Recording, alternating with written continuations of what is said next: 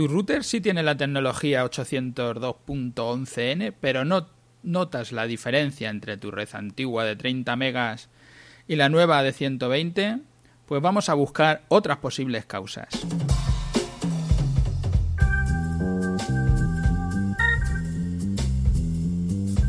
Gracias por escucharnos. Soy Pedro Vicente y estáis escuchando las guías tecnológicas de 5 minutos de Simple Informática donde tratamos de, ayudar a las empresas a que mejoren un poco cada día, un, poquito, en algunas pequeñas soluciones, ¿no? algunas pequeñas cuestiones, contestando a preguntas concretas que nos hacen nuestros oyentes, nuestros clientes, con respuestas muy concretas también y prácticas para poder aplicar en la vida real.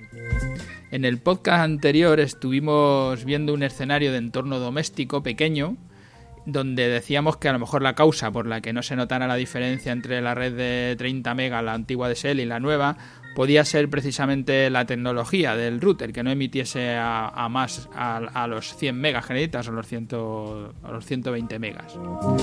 Pero podía plantearse otros escenarios, otros, otros problemas. Los problemas más comunes, que los, bueno, los apunto y los voy a, contar, los, los, digo un poco por, por arriba.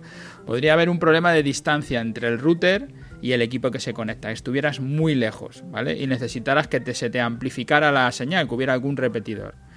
Pudiera ser que hubiera interferencias de canales adyacentes eh, dentro de un edificio, todos los vecinos, sus móviles, todos sus dispositivos que tenga inalámbricos, los ves en, en un listado. Cuando todos esos están conectados, pues puede haber interferencias y haber saturación del canal elegido. Por eso salieron las dos bandas, el 2,4, el 5, y podías elegir estar en la de 2,4 o estar en la de 5. Las fuentes de ruido electrónico podría ser otra causa, como motores de frigoríficos, aires acondicionados, microondas.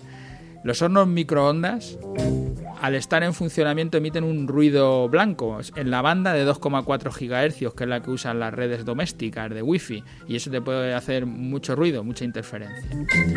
Que el número de dispositivos conectados sea muy alto y que estéis repartiendo el, ancho de banda entre todos y que entonces no, no haya ancho de banda para todos, ¿no? Porque son demasiados que tengáis obstáculos con composición metálica, eh, como espejos, altavoces, la televisión, eh, las radios, azulejos si los azulejos son metálicos, que también te puede ocurrir. La situación del router, que es el transceptor, es el transmisor y el receptor a la vez, y depende de dónde esté situado, a veces se ponen en el techo, debajo de alguna mesa o algún sitio. Todo esto son posibles causas por las que no te esté funcionando los, la diferencia. Tenías una red de 30 megas, has contratado una de 120 y no ves la diferencia. Parece que no ha pasado nada. Vamos a poner nuestro segundo escenario. Vamos a poner que tenemos un domicilio particular o una empresa con distancias grandes o fuentes de ruido. Pongo un ejemplo concreto, por eso hablo de escenarios, para poder dar una solución, decir cómo, cómo lo solucionaríamos, igual que hicimos en el programa anterior. Si te acercas con tu ordenador o tu móvil al router y la velocidad que tienes al cambiar de, una red de 30 a una de 120, ¿vale? Como nos cuentabas en tu pregunta, se nota y ves que cerca del router todo es correcto, o sea que sí que has notado la diferencia y te parece que, la red sí ha ganado. Pero en tu puesto de trabajo, te vuelves a tu puesto de trabajo y no notas la diferencia, es como si la DSL fuera la misma. Puede que el problema pues, no esté precisamente en el router, que sí que esté todo funcionando bien, y el problema lo tengas en la velocidad de tu red interna, tu propia red inalámbrica. Lo primero sería comprobar la señal que te llega, si es suficiente, ver cuántas rayitas te llegan hasta, hasta tu aparato que estés utilizando, hasta tu wifi, tu aparato wifi, tu dispositivo. Pues aunque estés muy cerca del router o del emisor wifi, puedes tener una señal baja y esto repercute en la velocidad que tienes en tus dispositivos.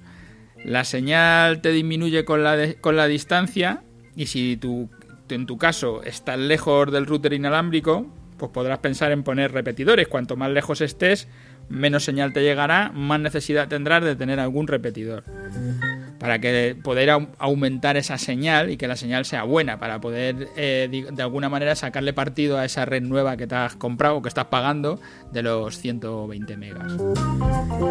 Una tecnología que nosotros recomendamos y es muy fácil de, instalar es el Wi-Fi en Maya, dicho en castellano Wi-Fi Mesh, que lo podéis haber oído más, que es, la, es, es dicho en inglés. Nosotros a nuestros clientes les instalamos dispositivos con esta tecnología, que aunque es más cara, pues tiene muchos beneficios. Recomendamos la marca Ubiquiti, que aunque son aparatos más caros, como ya os decía antes, en algunos entornos domésticos nos dan muchas ventajas. Estos están, los, los Ubiquiti están alrededor de los 100 euros, o 100 y pico, o 300, depende de lo que estés comprando. Y claro, los domésticos a lo mejor los puedes comprar por 40. Entonces sí, son más caros, pero tampoco es una exageración y te da bastantes ventajas en los entornos domésticos y en los de empresa mucho más. La fundamental, una cosa que cuento rápido para que se entienda, pues ya me he pasado los 5 minutos, aparte de la instalación, que es fácil, de la compatibilidad entre repetidores, que muchas veces tienen problemas, es el tema del roaming, como, como en tu móvil, cuando vas hablando con tu teléfono, él se va enganchando a la antena que mejor señal le da, pero tu red wifi se conecta a una antena y hasta que no la pierde, no se conecta a otra que tenga más intensidad. Aunque estés al lado de la de mayor intensidad, no suelta la que te está dando peor señal. E, eso es cuando las redes son con repetidores. Si lo haces una red en malla, una, una wifi mesh, no va a ser así. Lo que van a hacer es ir cogiendo la antena que mejor señal te dé y por eso te va a dar muchas mejores prestaciones. Esto te puede solucionar el problema por distancia y por ruidos.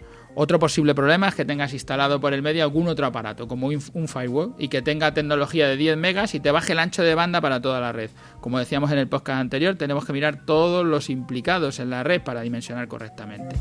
Bueno, ya veis que ya, me he ido a los 6 minutos y este es un tema complejo. Si queréis saber más, pues me podéis escribir a nuestro formulario de contacto en simpleinformática.es y ahí os contestaré.